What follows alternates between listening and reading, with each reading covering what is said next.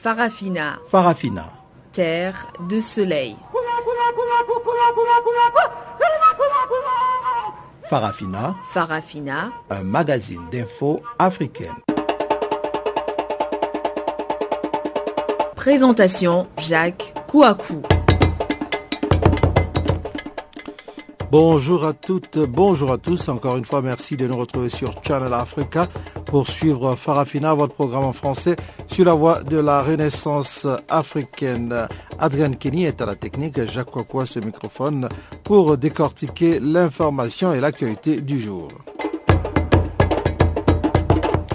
En ce 25 mai, l'Afrique célèbre la journée de l'Afrique. Plusieurs euh, célébrations, organisations sont passées sur le continent, mais nous resterons ici en Afrique du Sud pour en parler. Et puis aussi, et puis aussi il sera question de l'Éthiopie. Le vote se poursuit ce lundi dans quelques zones de ce pays où certains bureaux ont manqué le bulletin de vote, nous dit-on. Et au Burundi, la coordination de la campagne contre le troisième mandat du président du Burundi continue à boycotter les pourparlers entamés samedi sous l'égide du Bureau des Nations Unies pour les élections. Nous parlerons aussi de la Tunisie où un militaire tunisien a ouvert le feu sur ses camarades dans la caserne Bouchoucha située, située près du Parlement. Voici donc quelques titres qui vont marquer la page magazine de notre programme. Mais avant d'y arriver, voici tout de suite le bulletin d'information.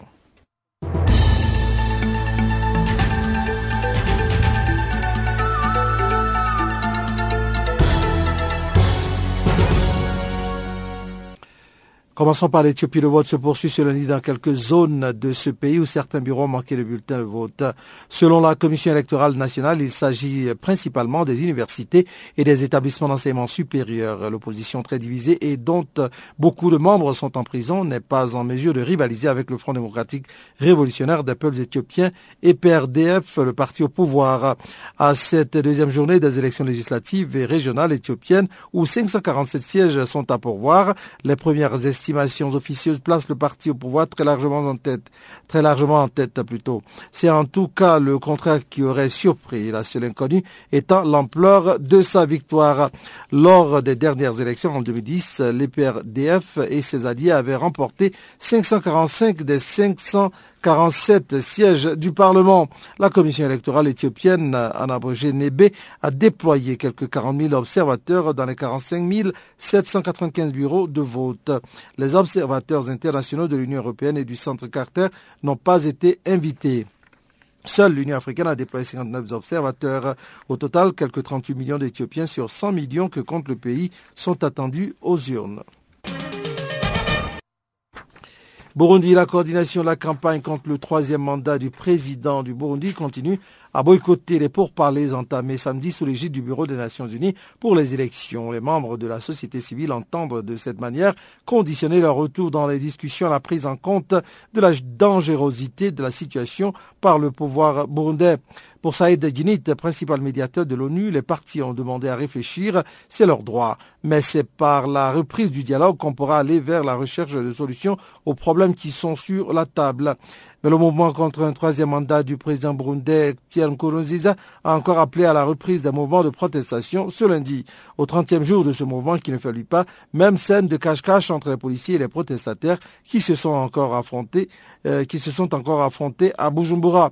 Ce mouvement risque encore de se radicaliser, surtout après l'assassinat samedi dernier de Zedi Ferouzi, président de l'UPD, un parti politique opposé au régime en place. L'opposant et son garde du corps ont été abattus par des hommes armés dans un quartier contestataire de Bujumbura. Tunisien militaire a ouvert le feu sur ses camarades dans la caserne Bouchoucha située près du Parlement à Tunis. Selon le ministère tunisien de la Défense, le bilan de cette attaque s'élève à 7 morts, dont l'assaillant et 15 blessés. Les forces militaires ont maîtrisé la situation dans cette caserne militaire après avoir abattu le soldat à la base de l'attaque. Pour le moment, il est impossible de donner les motivations qui seraient à la base du comportement malheureux du soldat. Mais une conférence de presse devrait avoir lieu dans la journée pour donner un peu plus de lumière sur cette affaire. La Tunisie est sur le qui-vive depuis l'attentat contre le musée du Bardo le 18 mars qui a fait 22 morts et 48 blessés. La caserne de Bouchoucha est le centre névralgique des forces sécuritaires à Tunis où sont regroupés entre autres la brigade antiterroriste ainsi que les forces spéciales de l'armée. Il s'agit aussi du centre de détention préventive le plus important de la capitale. Au Burkina Faso, les corps de Thomas Sankara et des autres victimes du coup d'État d'octobre 1987 ont été exhumés ce lundi au cimetière d'Aguen à Ouagadougou en présence de, plusieurs personnes. L'avocat de la famille Sankara, Benewende Stanislas Sankara, a confirmé que quatre personnes par famille ont été autorisées dans l'enceinte du cimetière pour assister à l'exhumation. On a aussi noté la présence des leaders politiques et représentants du parti sankariste.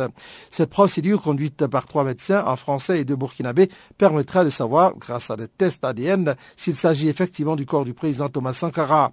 L'exhumation des corps présumés de l'ancien chef de l'État et de ses douze camarades s'inscrit dans le cadre d'une instruction ouverte en mars dernier par les autorités de la transition. L'ex-président burkinabé avait été enterré le 15 octobre 1987 après son assassinat lors du coup d'État qui a porté Blaise Comparé au pouvoir. Renversé à son tour en octobre dernier par une insurrection populaire, Blaise Comparé avait toujours refusé l'ouverture d'une enquête sur les circonstances de l'assassinat de son prédécesseur. Terminons par euh, ISIS, ou l'EI si vous préférez. L'EI a exécuté 217 personnes à Palmyre en 9 jours.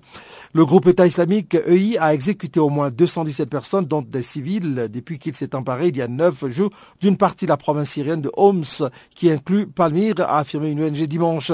L'Observatoire syrien des droits de l'homme, en abrégé OSDH, a déclaré qu'il avait des preuves de l'exécution de 67 civils, dont des enfants et de 150 membres des forces syriennes par des djihadistes de l'EI dans plusieurs endroits de la province de Homs depuis le 16 mai. L'Observatoire a confirmé que l'État islamique avait exécuté 67 civils, dont 14 enfants et 12 femmes à Soukna, à Myria, aux environs de casernes d'officiers et à Palmyre, a indiqué l'ONG basée en Grande-Bretagne, en évoquant plusieurs zones situées dans l'est de la province de Homs. L'EI a également exécuté plus de 150 membres des forces armées et des milices du régime de Damas et d'autres accusés d'être des informateurs loyaux au régime, selon l'ONG. Selon le directeur de l'Observatoire Rami Abdal Rahman, des familles entières ont été exécutées, dont des enfants avec leurs parents. La plupart des exécutions ont eu lieu à Palmyre. Certaines victimes, plutôt certaines victimes ont été tuées par balles, d'autres ont été décapitées ou tuées avec des couteaux, a-t-il dit.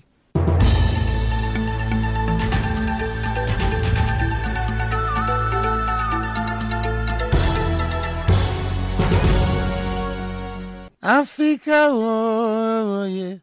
Africa, Africa, Africa, Africa, Africa. Je m'appelle Salif Keita. Vous écoutez Channel Africa, la voix de la renaissance africaine. Ouvrons à présent la page magazine en commençant donc par euh, la célébration du 25 mai. L'Afrique commémore ce 25 mai la journée de l'Afrique. Et donc, en Afrique du Sud, cette célébration rentre dans le cadre de la réconciliation après les attaques xénophobes qui ont entaché l'image du pays. C'était aussi euh, l'occasion pour le docteur Zarika Koudianou Traoré d'interpeller plusieurs, euh, euh, surtout l'Union africaine, pour éradiquer la xénophobie en Afrique du Sud. On l'écoute. C'est le lieu d'attirer l'attention de l'Union africaine pour qu'ils prennent des mesures beaucoup plus porteuses, des stratégies beaucoup plus porteuses pour éradiquer ce phénomène qui foule au sol tous les traités internationaux en matière de droits de l'homme. Quand on entend ces actes de xénophobie ici en Afrique du Sud, on se demande qu'est-ce qu'on fait de la Déclaration universelle des droits de l'homme du 10 décembre 1948 Qu'est-ce qu'on en fait? Les constitutions, tout est écrit la libre circulation des biens et des personnes en Afrique, la solidarité internationale en Afrique. Ici au Parlement panafricain, notre slogan c'est une Afrique, une voix. Il faut que cela se, traduise dans la réalité tangible. Nous n'avons pas remarqué de, de faire allusion à cela au cours de nos débats ici en plénière pour que des solutions soient trouvées, que l'Union africaine s'implique, que le Parlement panafricain s'implique parce qu'il y a une préoccupation. Ce qui me préoccupe, c'est le caractère récidiviste de cette xénophobie. Si j'ai bonne mémoire, en 2008, il y a eu ce phénomène ici. Ça veut dire quoi? Ça veut dire que le problème devient, il y a une accalmie, il devient latent, mais la cause profonde doit être traitée. Il ne faut pas s'accentuer sur l'effet et calmer un peu et, mettre de côté la cause réelle. Donc il faut qu'on s'attaque au mal à la racine, savoir pourquoi, sensibiliser les Sud-Africains à accepter leurs confrères parce qu'il y a quand même des traités internationaux où il, faut qu'ils sachent qu'aucun pays ne peut vivre en autarcie. Ça au moins c'est clair. Même les pays les plus développés ont besoin de ressortissants d'autres pays. Aucun ne peut se développer en autarcie. Au moment où il y a eu l'apartheid ici, où il y avait l'oppression du peuple sud-africain, il y a eu la solidarité des États africains qui ont abrité la plupart de leurs réfugiés. En Guinée, la célèbre Myriam Makeba, qui était persona non grata ici, a séjourné des décennies chez nous. Elle avait un passeport diplomatique guinéen. Il y a, il y a bien d'autres. Le père de du président Taboumbe qui est même décédé en Guinée, il était venu comme réfugié.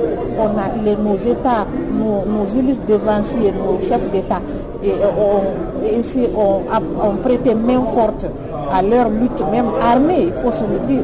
Donc aujourd'hui, c'est la solidarité, puisque l'Afrique du Sud aujourd'hui est un pays prospère. Alors certains pensent qu'il serait souhaitable de venir vraiment euh, euh, accroître leurs revenus ici, voire même euh, se faire quand même une certaine prospérité. Cela ne doit pas déranger. Il, doit, il faut qu'il y ait une sensibilisation, surtout des organisations de la société civile et des mesures au niveau des, des politiques pour enrayer ce phénomène. Et surtout, le caractère récidiviste doit s'estomper parce que euh, sinon, on a l'impression qu'il y a une alternance entre période d'accalmie et période de recrudescence.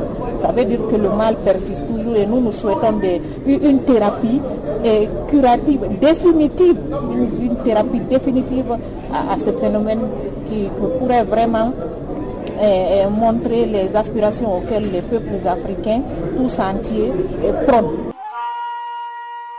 Farafina. Farafina terre de soleil. Farafina. Farafina. Un magazine d'infos africaine. À la suite donc de la célébration du 25 euh, mai, partons maintenant en Éthiopie pour parler d'élections. Les Éthiopiens ont voté dimanche dans le cadre pour des élections législatives et régionales. D'après les analystes, le Premier ministre Haile Mariam Salem devrait être reconduit sans trop de surprise. Le point ici avec Juliette Ilondo. Les Éthiopiens ont commencé à voter dimanche dans le calme pour des élections législatives et régionales qui devraient reconduire le Premier ministre Haïlé Mariam Dessalegn et dont la seule inconnue est l'ampleur de la victoire de la coalition au pouvoir depuis 1991. Les bureaux de vote ont ouvert tôt le matin dans la capitale Addis Abeba et dans la matinée, le flot d'électeurs était régulier et le vote se déroulait dans le calme d'après un constat d'un journaliste de l'AFP. Des radios locales ont évoqué une participation à la mi-journée de 50% sans préciser la source de ce chiffre. Dans certains bureaux, trois observateurs, membres de différents partis politiques, surveillaient les opérations de vote et expliquaient le processus. Dans la plupart, seuls des observateurs de l'EPRDF, le Front démocratique révolutionnaire des peuples éthiopiens, la coalition au pouvoir, étaient présents.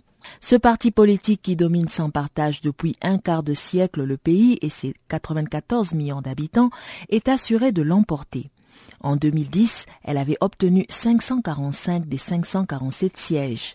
Ces élections pour lesquelles 36,8 millions d'électeurs sont inscrits pour élire les 547 députés de la Chambre des représentants du peuple et les membres des assemblées régionales sont les premières depuis la mort de l'homme fort du pays Meles Zenawi.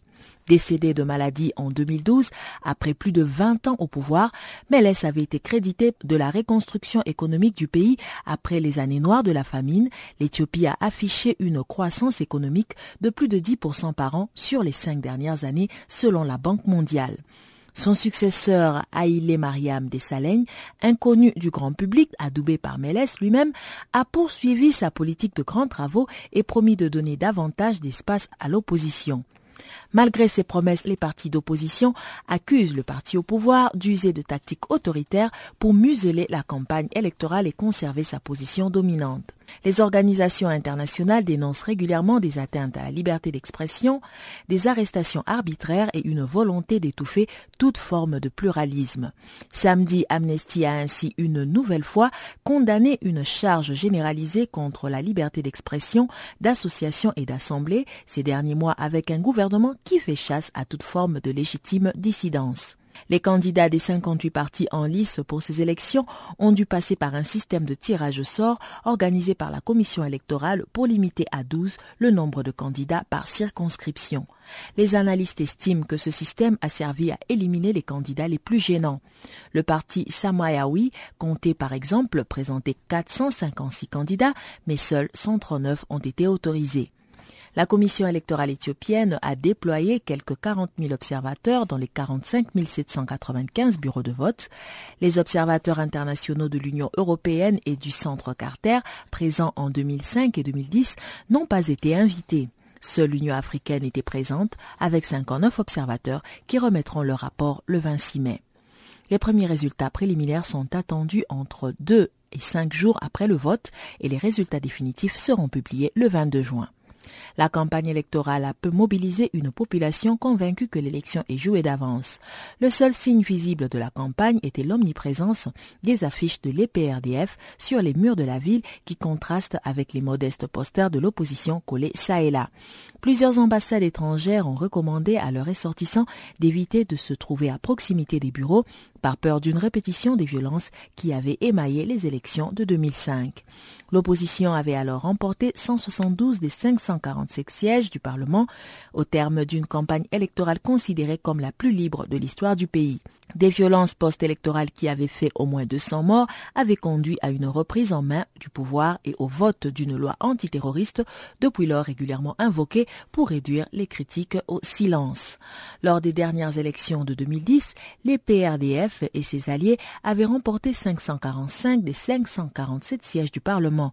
Le seul député d'opposition, Germa Seifou du parti Unité pour la démocratie et la justice, ne se représente pas. Et le scrutin a été reporté à une date indéterminée à Bouddha, dans l'unique circonscription détenue par un député indépendant. L'Éthiopie, pôle de stabilité régionale, est considérée par les Occidentaux, les États-Unis en tête, comme un allié clé dans la lutte contre l'extrémisme islamiste dans la corne de l'Afrique. Addis Abeba entretient un contingent de plus de 4000 soldats au sein de la force militaire de l'Union africaine en Somalie, la MISOM. Voilà, c'est là donc l'Éthiopie. Nous allons maintenant parler du Burundi. Il faut dire que les partis de l'opposition et la société civile ne se sont toujours pas prononcés sur leur participation au dialogue, et ce, après l'assassinat de l'opposition de l'opposant Zedi Ferozi ce samedi.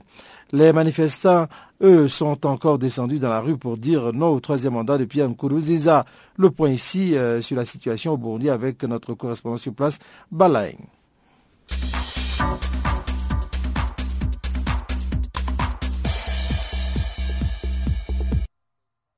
Il y a justement quelques minutes, euh, depuis que tous les bureaux de réception et de traitement des candidatures, les BRTC...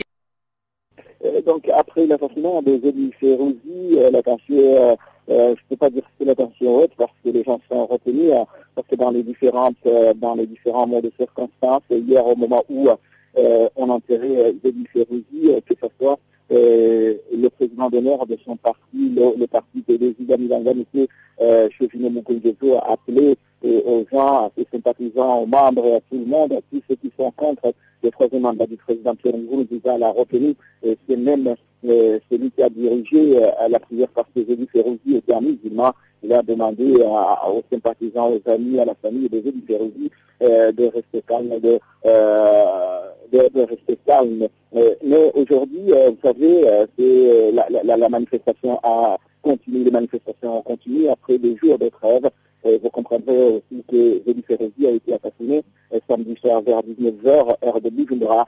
des gens sont domiciliés en Gagara et au nord de la capitale de Rhodesie. L'attention, on ne peut pas dire qu'elle est forcément, c'est le moment où les manifestations qui surtout ceux qui sont contre le troisième mandat du président Pierre Nkurunziza, euh, qui ont continué leurs manifestations, que ce soit euh, dans les différents quartiers du nord ou du sud. La situation ainsi euh, à Bujumbura. Et est-ce que l'on en sait plus sur les raisons justement de l'assassinat de M. Ferrouzi? Jusqu'à jusqu'à présent, on ignore les raisons, mais selon des sources on dit que ce sont les raisons politiques parce que M. Zébi Ferrozi était contre le troisième mandat. Euh, son parti, le parti pour l'unité, euh, parti parti pour l'unité et démocratie, c'est un, un parti qui est contre le troisième mandat du président Pierre Nkurunziza. Et même d'ici quelques, il une semaine, la semaine dernière, au moment où le président de la République a glissé le calendrier électoral pour le 5 juin, février, a pris le créneau à disait même si le président de la République et la CENI ont reporté la date des élections. Le problème n'est pas là. Le problème, c'est qu'il fallait que les gens se mettent ensemble pour discuter comment organiser des élections libres et transparentes. Mais derrière ces exercices, cet assassinat, c'est comme les, différentes, différentes analystes du politique qui il ne cache pas, il, le dit, ce sont des, des motifs politiques. C'est surtout lié à, à cet assassinat. Et qu'est-ce que va-t-il se passer maintenant lorsqu'on pense au dialogue qui est censé justement mettre autour d'une même table les opposants et le pouvoir en place? Qu'est-ce qui va se passer après que un des opposants ait été assassiné? Après cet assassinat de M. Zedi Férouzi, il y avait des négociations entre le gouvernement et l'opposition. en plus, il y avait aussi la société civile qui, elle aussi, avait appelé les gens à manifester contre le troisième mandat du président Pierre Nkurunziza. Ces négociations étaient sous la médiation du représentant social du secrétaire général des Nations Unies, M. Saïd Djimit, du représentant de l'Union africaine, Kojo, et des représentants de, la communauté de la COMESA, qui après cet assassinat, les partis de l'opposition et la société civile se sont dit non, on ne peut pas continuer à négocier, à mener des pourparlers alors qu'on utilise, nous sommes les cibles, les, les, les, politiciens deviennent maintenant, deviennent maintenant les cibles. Euh, auparavant, c'était les manifestants, maintenant, ce sont les politiciens. Donc, ils ont décidé carrément d'arrêter les négociations, même si euh, le secrétaire général euh, des Nations Unies, dans, dans, dans, un correspondant, une correspondance, il a d'abord, dans sa correspondance, il a appelé les, politiciens, les politiciens burundis à, à, la retenue et puis à continuer les négociations. Les négociations. Mais on ignore toujours si l'opposition et la société civile vont reprendre les négociations.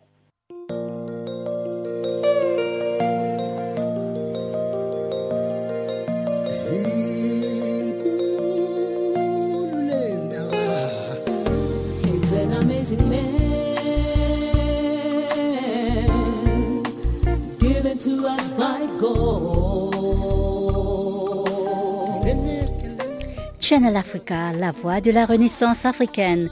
Écrivez-nous sur notre page Facebook Channel Africa. Faites-nous des tweets French Farafina ou bien Channel Africa 1.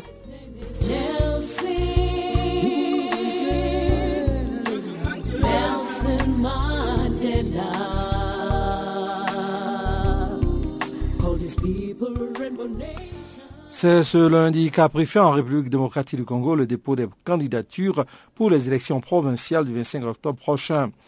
Les partis politiques ont relevé plusieurs difficultés ayant entouré l'opération, même si la Commission électorale nationale indépendante a précisé qu'il n'y aurait plus aucune prolongation. Voici la correspondante de Jean-Noël Bamosé.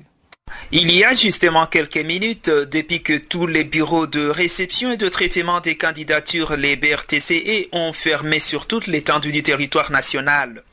Plusieurs partis politiques ont déposé les candidatures de leurs membres. C'est le cas de ce jeune parti dénommé Agir que dirige Henriette Kumagana. C'est pas seulement à Kinshasa que nous avons déposé nos candidatures, nous avons des candidatures dans presque toute la République démocratique du Congo. C'est pour vous dire qu'Agir est en train de réaliser ses rêves sur toute l'étendue de la République démocratique du Congo. Nous disons aux jeunes, nous disons aux femmes, nous disons aux hommes qu'il est temps d'agir. Il est temps de se prendre en charge. Comment on doit se prendre en charge On doit participer aux élections à tous les niveaux. Les gens ont suivi notre appel. Pour arriver à un objectif, on doit agir. La CENI a réceptionné également des candidatures des indépendants, parmi lesquels ces candidats de la commune de Bandalungwa, ici à Kinshasa. Après euh, plusieurs réunions, plusieurs rassemblements avec euh, les notables et euh, le jeune, ainsi que beaucoup d'églises de Mandalungwa qui m'ont vu évoluer, qui m'ont vu défendre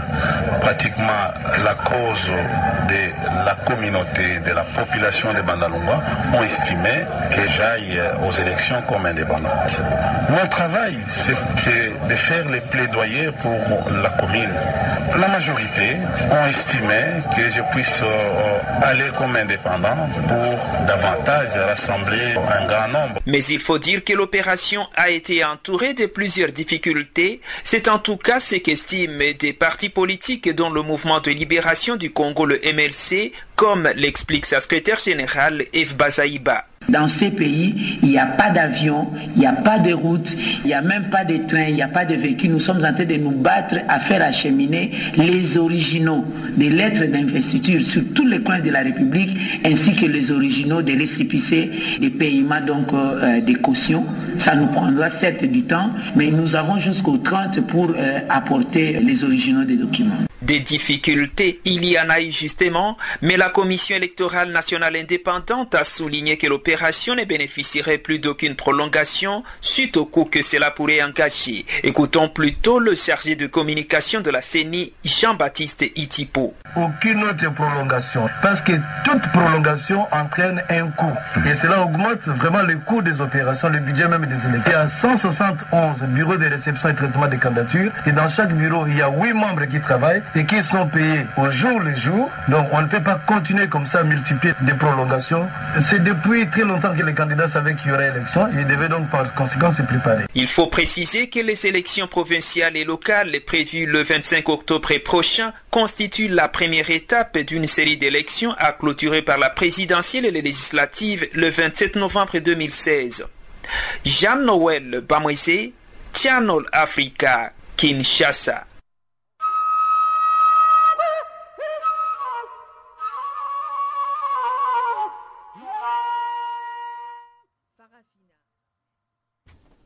Voilà, donc euh, nous allons maintenant nous rendre en Côte d'Ivoire. Afin Guessan, l'ex-premier ministre sous Laurent Gbagbo, défendra les couleurs du Front populaire ivoirien. Le FPI, le parti créé par Laurent Gbagbo à la prochaine élection présidentielle ivoirienne qui se tiendra en octobre prochain. Voici ici des détails avec notre correspondant Célé Marius depuis Abidjan.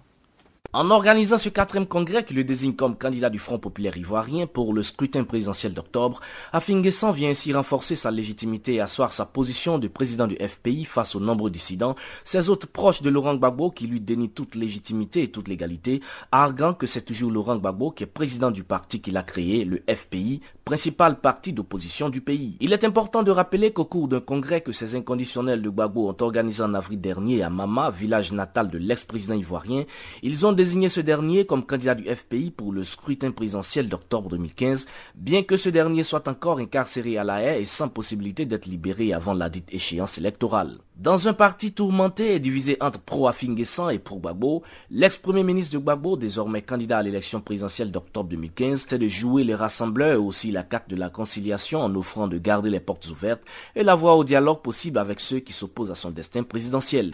Afinguessan est revenu sur les divisions qui minent le parti, a parlé au passé et invité ses adversaires à revenir à la maison. Fidèle à notre éthique, les portes de la maison restent grandement ouvertes à tous, anciens comme nouveaux membres de cette grande famille qui doit se mobiliser pour la refondation de la Côte d'Ivoire. Par ailleurs, Afinguessan veut se présenter comme l'homme du changement pour ces élections présidentielles d'octobre. Pour l'ex-premier ministre de Gbagbo, Ouattara doit partir du pouvoir. Le changement, c'est d'abord l'alternance démocratique, c'est-à-dire la défaite d'Alassane Ouattara en octobre 2015 et le retour du Front populaire ivoirien au pouvoir.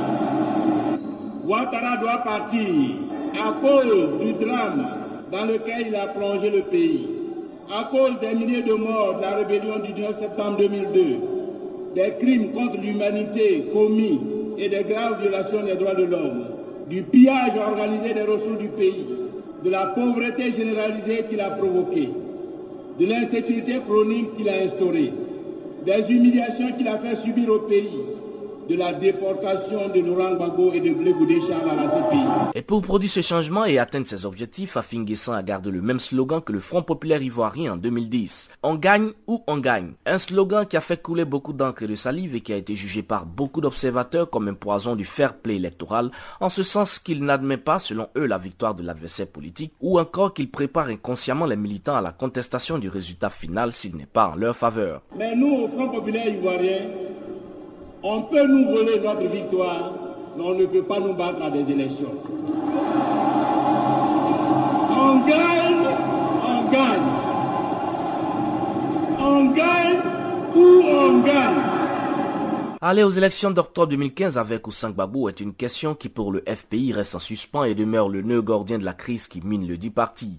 De l'avis de nombreux observateurs, à Abidjan, Afinguessan pourrait voir son vœu d'être porté au pouvoir quasi compromis s'il n'obtient pas la faveur de nombreux militants du FPI, des pro-Gbagbo notamment, qui le considèrent jusqu'ici comme un candidat illégitime et un agent à la sorte d'Alassane Ouattara pour, selon eux, miner et détruire le parti de Laurent Gbagbo. Depuis Abidjan, c'est les Marus pour Canal Afrique.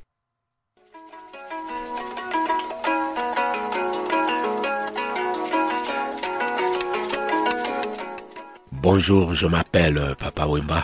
Take a body hand. Show me the way I can go. Vous écoutez? Show me the way I can go. Take a body hand. Canal Africa. Voilà, le temps est arrivé maintenant d'aller savoir ce qui fait l'actualité dans le monde économique. Voici donc le bulletin économique présenté par Guillaume Cabioso.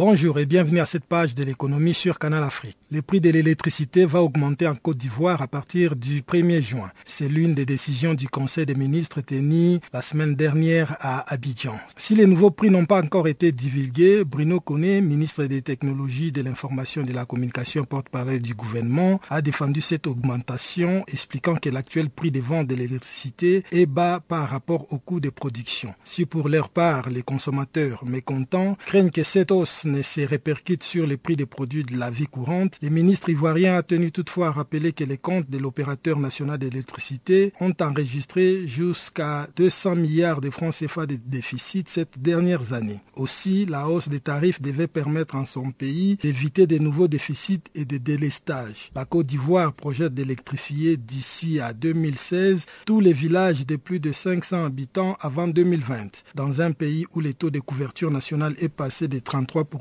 en 2011 à 53,6% cette année, les gouvernements envisagent de les porter à 95% en 2020.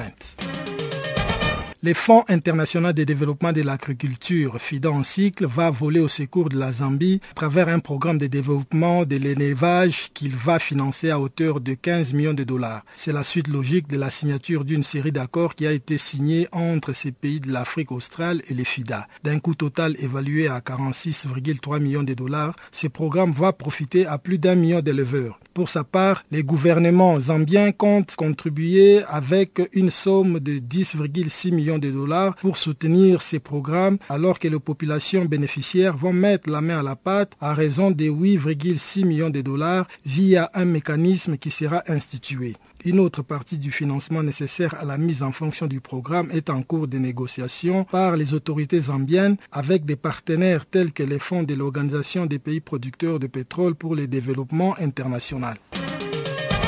Le groupe EcoBank a été désigné vendredi Banque africaine de l'année dans la catégorie Banque de détail lors d'une cérémonie organisée à Londres. EcoBank a remporté ce prix devant quatre autres banques finalistes, à savoir CRDB Tanzania, Standard Bank South Africa, United Bank of Africa et First Rand. Le directeur général du groupe, Albert Essen, a indiqué que ce prix est une récompense bien méritée pour la détermination de la banque dans sa poursuite de l'excellence. De son côté, Patrick Akiwuntan, directeur exécutif du groupe chargé de la banque des détails au sein du Domestic Bank, qui a reçu les trophées au nom du groupe, a loué l'engagement exceptionnel de collaborateurs de la banque à l'égard du service à la clientèle. EcoBank cherche à relier au continent africain dans sa totalité. C'est pour cela que nous adaptons nos produits et services aux besoins des individus, des familles et des entreprises, a-t-il ajouté. Les groupes EcoBank opèrent actuellement dans 36 pays africains.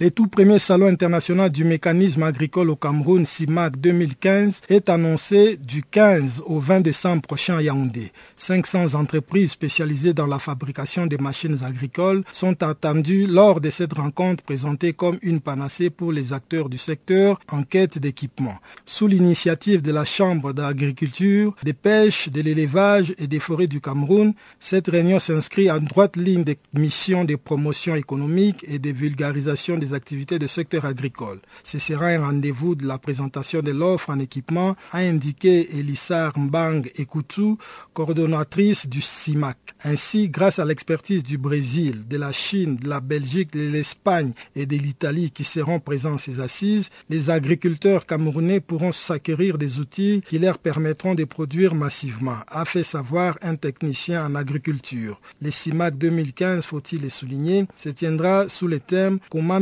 vers une agriculture de la seconde génération au Cameroun.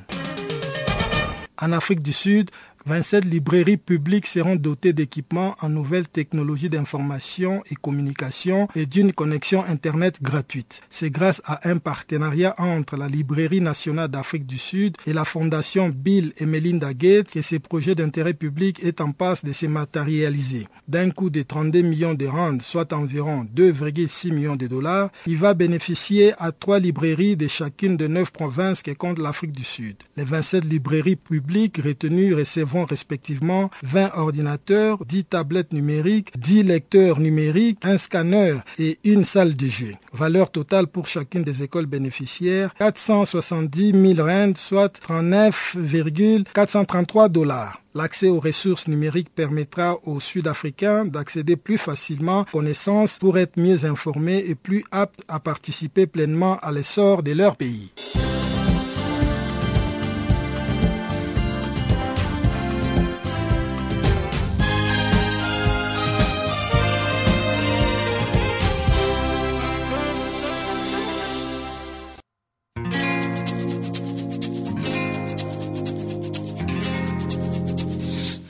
Écoutez Farafina, un programme en français sur Canal Afrique émettant de Johannesburg.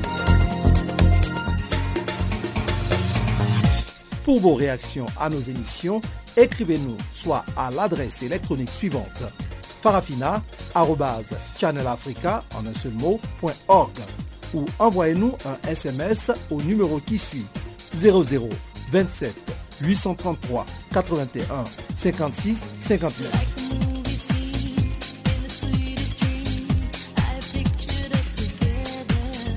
Notre adresse électronique farafina.channelafrica en ou par SMS 0027 833 81 56 59.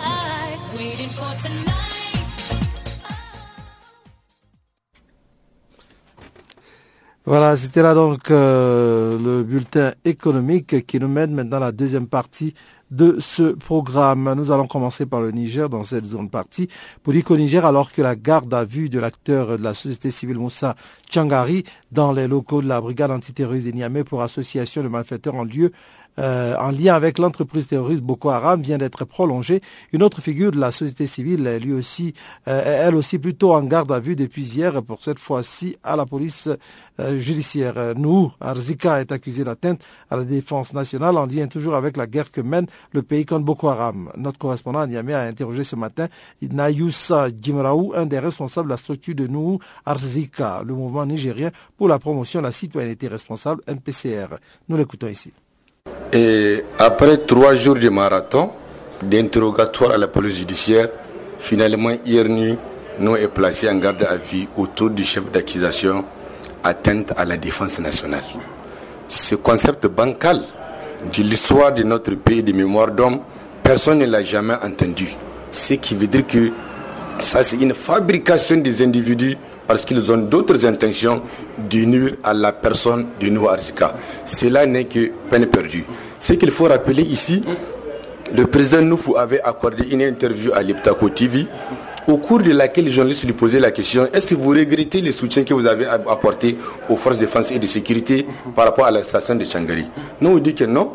Loin d'être découragés, nous sommes en train d'exiger du gouvernement pour qu'il fournisse les moyens nécessaires et adéquats à ces forces de défense et de sécurité pour qu'elles accomplissent convenablement leur mission sur le terrain.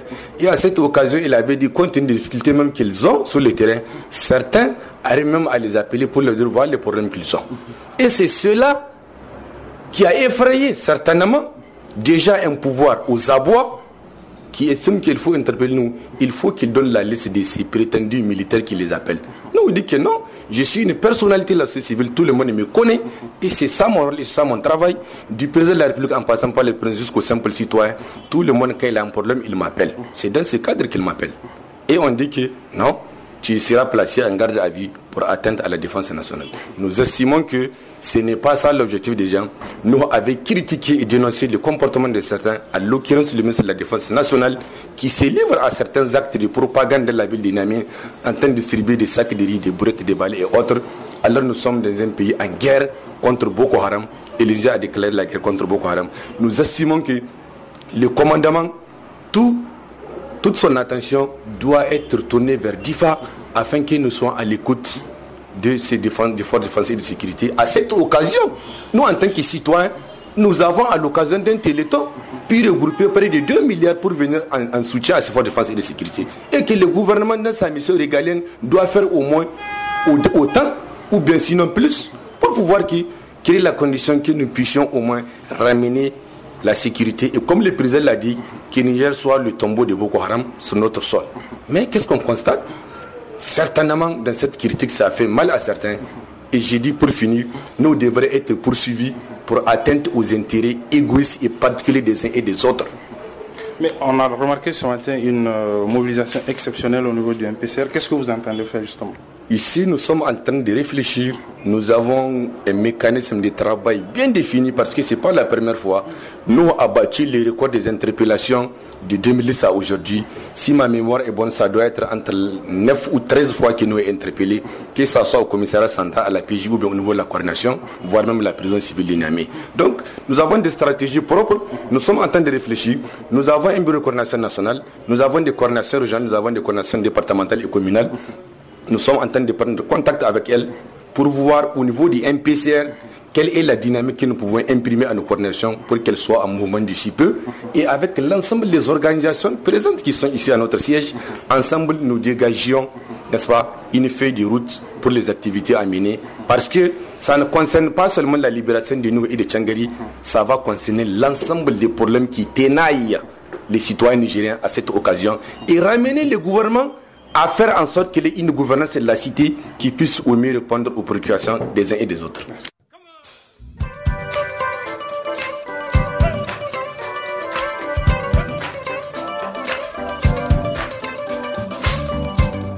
Vous écoutez Channel Africa, une station de radio internationale d'Afrique du Sud.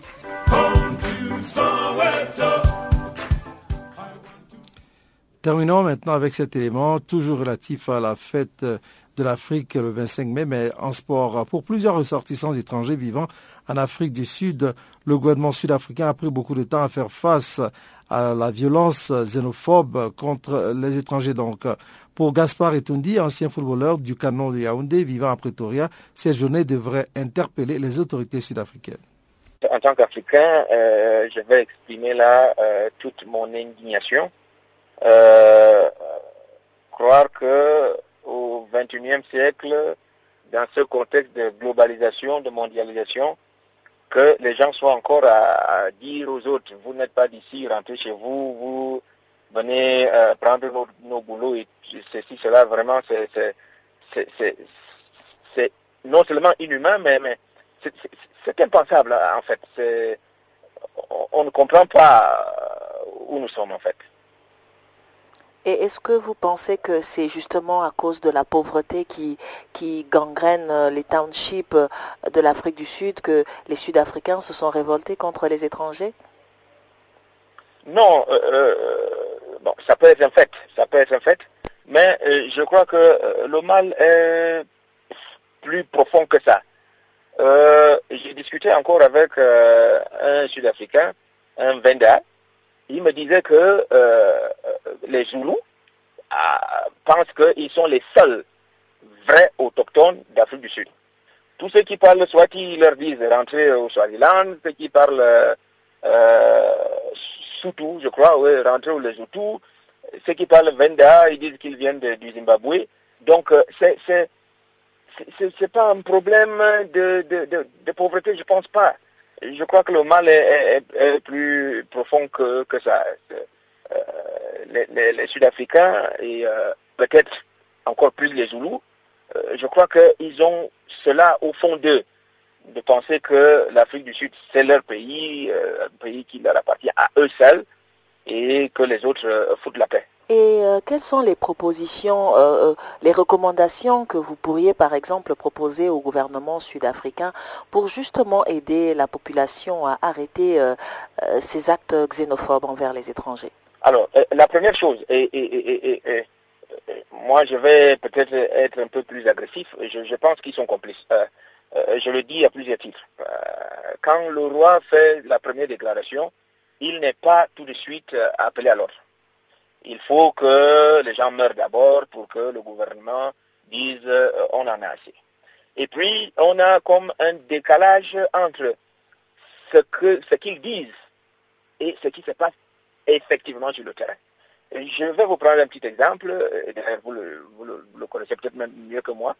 Euh, des policiers et des, militaires qui vont dans des flats maintenant, qui font sortir euh, les, étrangers qui y habitent, et et les déporte. Ça, c'est des faits vécus.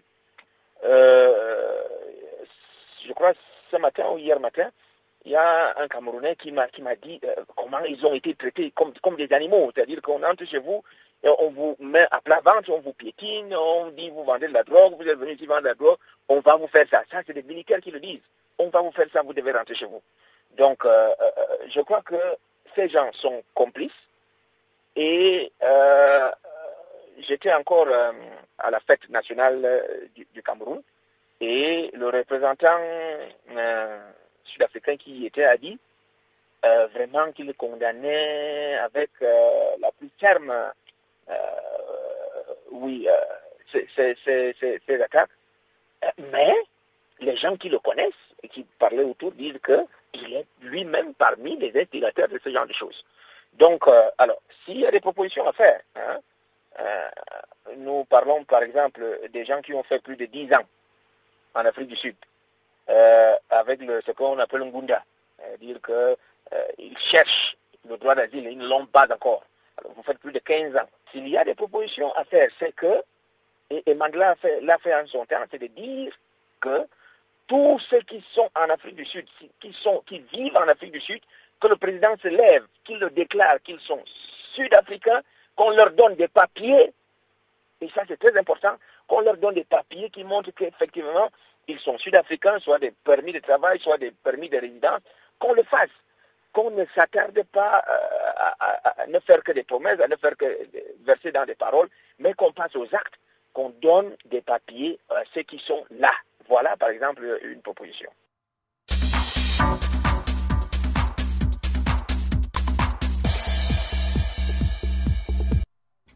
C'était là donc euh, la transition pour arriver au bulletin des sports qui, une fois encore, vous est présenté par Guillaume Cabioso.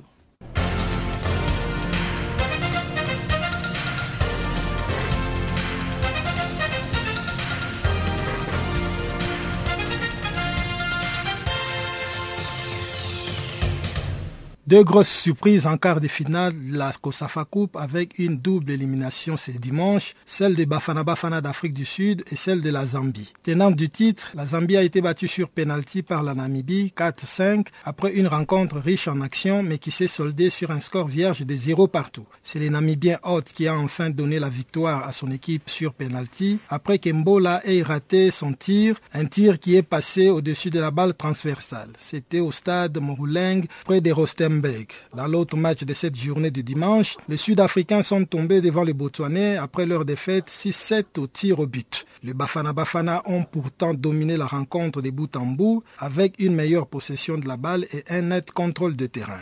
Le programme de ce lundi de cette Kosafa Coupe prévoit les deux derniers matchs de quart de finale. D'abord avec l'entrée en compétition du Ghana qui va affronter le Madagascar à 15h temps universel au stade Royal Bafokeng tandis qu'à 17h30 temps universel, le Mozambique sera opposé au Malawi.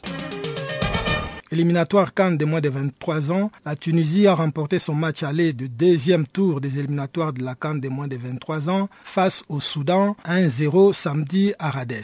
Mais les Aiglons ne peuvent pas dire que la partie est gagnée. Peu flamboyants dans le jeu, ils ont décroché une victoire tardive grâce à une réalisation de Slem Kok à la 89e minute. Dangereux sur des frappes lointaines, les Soudanais ont touché la transversale avant la pause. La Tunisie devra donc faire preuve de vigilance lors du match retour le week-end prochain. Par contre, pas de vainqueur au stade olympique de Nouakchott où le Mali et la Mauritanie se sont séparés sur un score de 1 but partout pourtant tête au tableau après l'ouverture du score à la 62e minute, les Mauritaniens se sont fait rejoindre au score à la 87e minute sur un penalty transformé par Adam Niane. De quoi les placer en position délicate avant le match retour prévu à Bamako.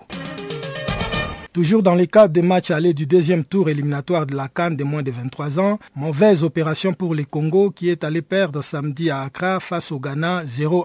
Défaite constatée juste avant la pause sur une réalisation d'Enoch Beau Ando. De quoi faire monter au créneau l'entraîneur des Diablotins. Claude Leroy a en effet accusé dimanche les Ghana d'avoir aligné des joueurs trop âgés samedi lors de la rencontre Congo-Ghana en qualification pour les tournois de football des Jeux Olympiques 2016. J'ai entraîné certains de ces joueurs alors qu'on disputait un match éliminatoire pour les championnats d'Afrique des Nations contre les Niger, a déclaré Claude Leroy, ancien sélectionneur du Ghana en 2006 et 2008. Ils n'ont pas moins de 23 ans. Réponse du berger à la bergère. Dans une tournure pleine d'ironie, le sélectionneur du Ghana, Malik Jabir, a déclaré que Claude a sélectionné des joueurs qui avaient l'heure plus vieux que lui.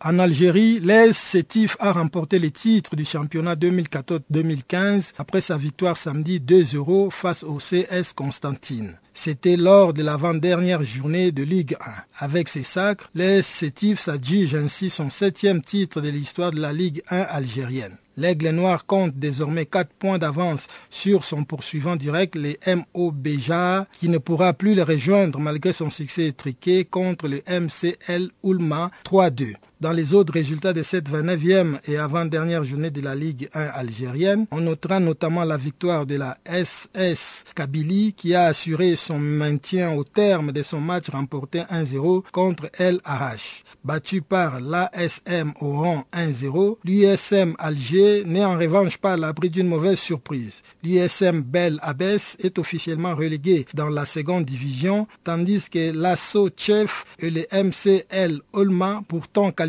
pour la phase des groupes de la Ligue des Champions, peuvent encore profiter de la dernière journée pour quitter la zone rouge.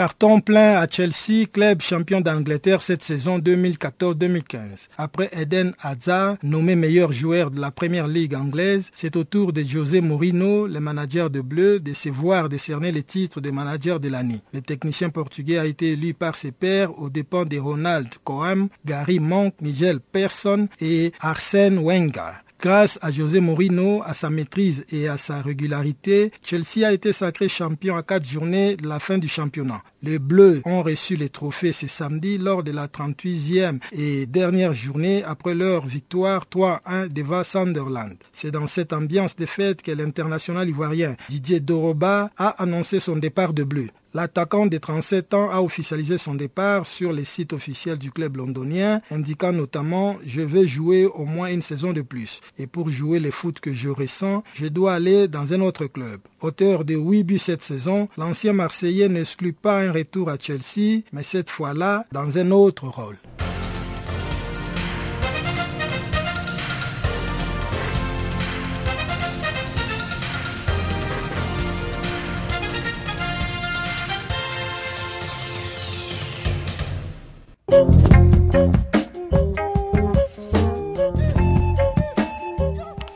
Voilà qui met un terme à Farafina de ce jour. Farafina qui a été mise en onde pour vous par Adrienne Kenny, à ce microphone Jacques Kwaku, ensemble avec Juliette Ilondo, Pamela Kumba et tous nos correspondants qui nous ont aidés à concocter ce programme. Nous vous disons merci. On va se retrouver demain à la même heure sur la même fréquence. D'ici là, portez-vous bien et à très bientôt. Au revoir.